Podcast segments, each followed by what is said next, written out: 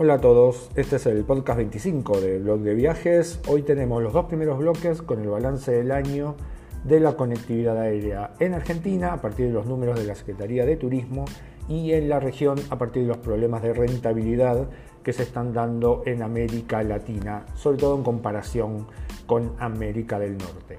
Y en el tercer bloque hablamos de Cooking, el nuevo lanzamiento, el nuevo vertical de Airbnb, que está dentro de la parte de experiencias y que está focalizado específicamente en el aprendizaje de gastronomía en otros países. Arrancamos entonces con el podcast 25 del blog de viajes.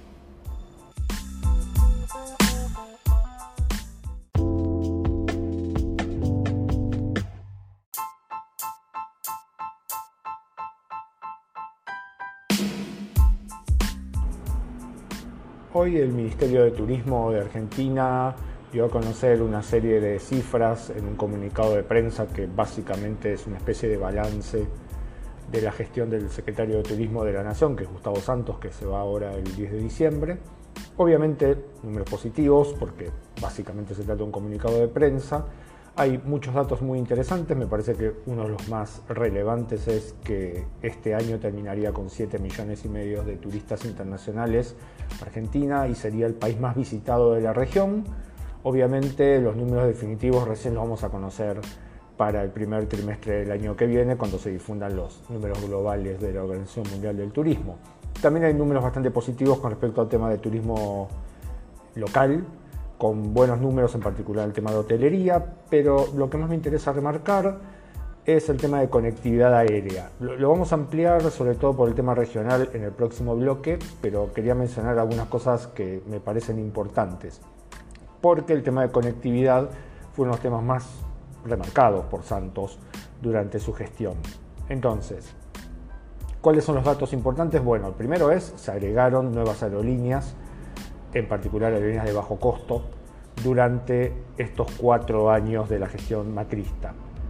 Y además hubo un fuerte crecimiento en la cantidad de pasajeros transportados, alrededor de un 55% más, y además se sumaron nuevas ciudades argentinas que tienen vuelos internacionales directos, o sea que no tienen que pasar por Buenos Aires, caso de los vuelos que se agregaron desde Mendoza, Córdoba, Salta, Rosario, por ejemplo.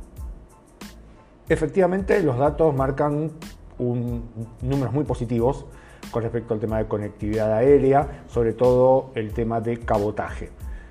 Pero seguramente lo que vamos a tener que ver en los próximos años es cuán sustentable es este crecimiento que se ha dado en los últimos años. En particular, primero, muchos de los vuelos que se agregaron, o muchos o varios de los vuelos que se agregaron en los últimos años en conectividad internacional fueron retirados en el último año a partir de la caída de la demanda tras las devaluaciones que tuvo el peso argentino.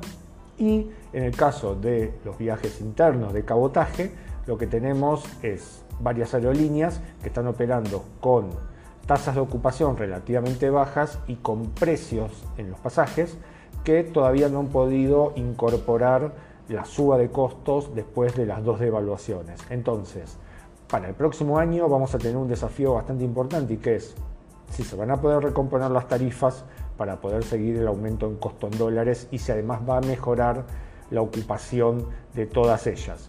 En las últimas semanas se han agregado varios vuelos, en particular hacia Patagonia, con lo cual vamos a ver cómo se comportan sobre todo las aerolíneas más nuevas, Flybondi, JetSmart, Norwegian, y cómo además Aerolíneas Argentinas, que viene sufriendo una serie de problemas financieros, de hecho el presidente saliente reconoció que este año va a tener que aumentar la cantidad de dinero por el subsidio, se van a comportar durante el año que viene. Entonces, números muy positivos durante estos cuatro años que pasaron, pero habrá que ver qué pasa en el próximo año y si es sustentable este crecimiento de los vuelos de cabotaje. Por cierto, y por ser un comunicado de prensa, seguramente no van a aparecer algunos datos que no son tan positivos. El primero es, para tomar como balance estos cuatro años, la pérdida de rango ministerial de turismo, que pasó de ser un ministerio a ser una secretaría, y además la reciente decisión del gobierno de Mauricio Macri de tomar dinero del Improtur, que está garantizado por ley para ser usado para promoción turística, para pagar gastos corrientes, dinero que deberá ser devuelto por el próximo gobierno.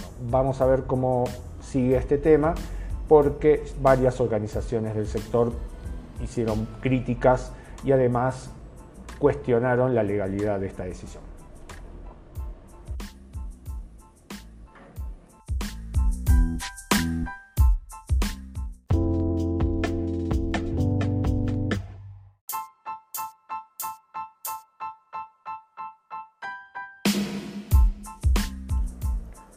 ¿Cuál va a ser el futuro de las aerolíneas de bajo costo en Argentina en los próximos años?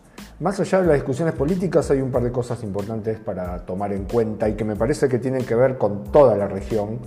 En 2018 las aerolíneas regionales en América Latina perdieron alrededor de un dólar 70 por pasajero. O sea, hubo muy pocas aerolíneas en la región que ganaron dinero. Comparen esto con América del Norte, que es, por cierto, la región del mundo con mejor rentabilidad de las aerolíneas, donde ganan casi 15 dólares por pasajero por vuelo. Entonces, estamos frente a una serie de problemas estructurales que están bastante más allá de las políticas puntuales de algunos gobiernos. Tomemos el caso, por ejemplo, de Brasil. Brasil es el mayor mercado de América Latina, tiene algunas compañías como Gol, que vienen trabajando en el tema de bajo costo desde hace varios años. Tiene México, por ejemplo, también. Brasil tiene 118 millones de pasajeros por año, México tiene 100 millones de pasajeros por año. Es bastante más que Argentina, que tiene 30 millones de pasajeros aproximadamente. ¿Cuáles son los problemas que pasan la región? Bueno, el principal punto es la rentabilidad. Más de 2.600 millones de dólares en pérdidas en los últimos cinco años. ¿Por qué las aerolíneas latinoamericanas no ganan dinero? Bueno, uno podría decir el tema costos es obviamente el punto más importante y no solamente costos laborales o costos de tasas o de uso de los aeropuertos. El gran problema es la mayor parte de los insumos que usan las aerolíneas están en dólares. Piensan en el combustible, los repuestos, el leasing de los aviones, en países donde la moneda es bastante inestable, el caso más obvio es Argentina, eso impacta rápidamente en los costos. Como en Argentina más se eliminó en los últimos años el tema del valor mínimo de la tarifa, es bastante complicado hoy trasladar el aumento de los costos inmediatamente al valor del pasaje. Además, Argentina está pasando por una situación bastante complicada en el tema de la demanda.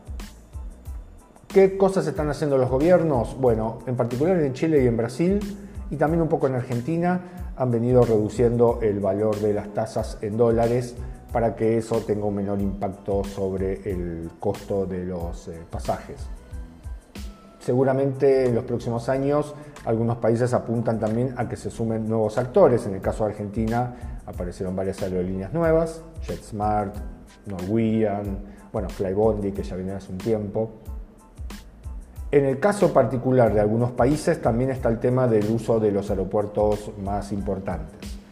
Eh, tomen el caso, por ejemplo, de Brasil, el aeropuerto más fuerte es el aeropuerto de cabotaje de Sao Paulo, que es Congonhas. Congonhas hace tiempo ya no tiene nuevos slots para habilitar. Hay tres aerolíneas en ese país que manejan los slots más importantes, con lo cual quienes ingresaran nuevos al mercado de Brasil lo tendrían que hacer vía otros aeropuertos, porque Congonhas ya no tiene más eh, lugar para nuevos vuelos.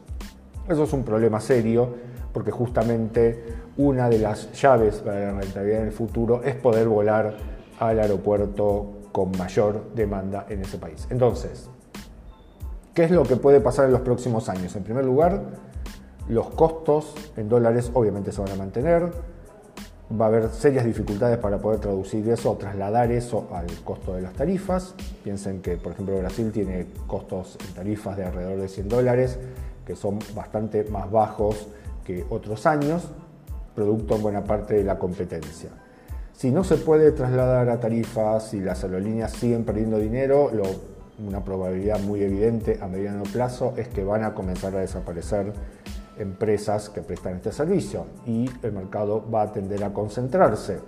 Y en ese punto, al reducirse la competencia, las tarifas podrían subir. No es una buena noticia para los usuarios, pero si no hay cambios estructurales en los próximos años, seguramente vamos a ver algunas definiciones importantes en cuanto a la presencia de actores regionales y en cuanto a la oferta de vuelos dentro de América Latina.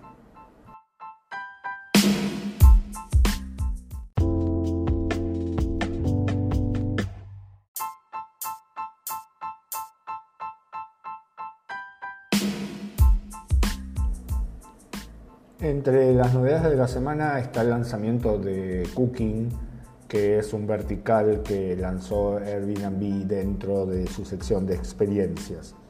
Ya desde bastante tiempo venimos siguiendo cómo Airbnb está buscando diversificar su negocio.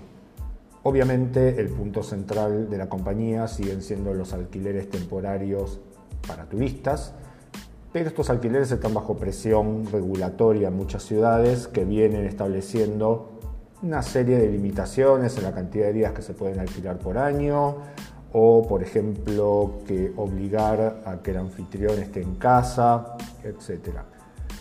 Justamente las ciudades que están introduciendo estas regulaciones son las más importantes para Airbnb, como París, New York, Londres, Berlín, y eso hace que el peso de esas decisiones políticas sea muy importante para la empresa.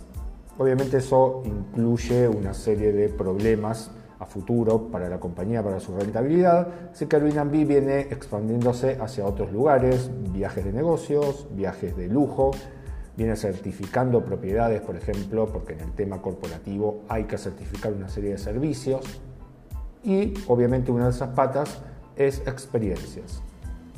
Cooking en particular es como el primer vertical fuerte dentro de la parte de experiencias. Gastronomía es un punto central dentro de experiencias de, Airbnb. Tiene un problema que no han logrado superar otras empresas que han buscado trabajar en el tema de economía colaborativa en gastronomía, caso Eat With, por ejemplo, y que es que sobre todo aquellos lugares que ofrecen, por ejemplo, cenas o almuerzos en casas, tienen que lograr atraer una cierta cantidad de huéspedes o de personas que compraron esa cena o ese almuerzo y eso hace que muchas veces eh, los usuarios compren eso y cuando no se alcanza el número mínimo de comensales se cancele. Entonces eso ha hecho que no, ese segmento no haya crecido mucho. Probablemente Cooking tiene una ventaja que es al estar concentrado en el tema clases, se puede pensar en un modelo en el cual al lograr atraer a algunas personas a varias clases pueda tener una cierta rentabilidad que tal vez la parte de gastronomía dentro de las ofertas de economía colaborativa no siempre logra atraer. Por cierto, como medida de marketing, el Binambi está haciendo una serie de ofrecimientos ligados con chefs o con personas más conocidas que van a ofrecer las primeras experiencias dentro de Cooking. Ya lo habían hecho con experiencias, por ejemplo en Buenos Aires, chefs locales habían hecho, por ejemplo, recorridos o tours por mercados, etcétera, como para comenzar a difundir este segmento específico de Airbnb. Seguramente eh, experiencias no es el lugar más rentable todavía para Airbnb, ha crecido mucho el centro, por supuesto, siguen siendo los alquileres temporarios, pero vamos a ver seguramente en los próximos meses cómo la compañía va a diversificar aún más su oferta para comenzar a limitar las dudas hacia su futuro, en particular por las mayores regulaciones de las ciudades más importantes en cuanto a alquileres temporarios.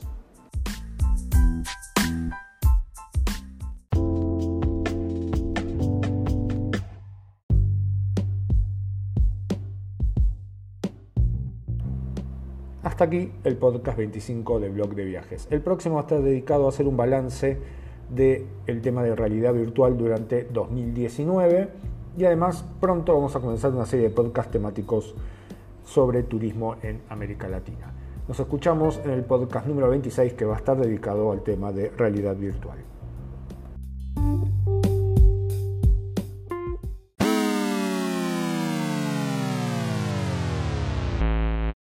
The podcast you just heard was made using Anchor. Ever thought about making your own podcast? Anchor makes it really easy for anyone to get started. It's a one stop shop for recording, hosting, and distributing podcasts. Best of all, it's 100% free.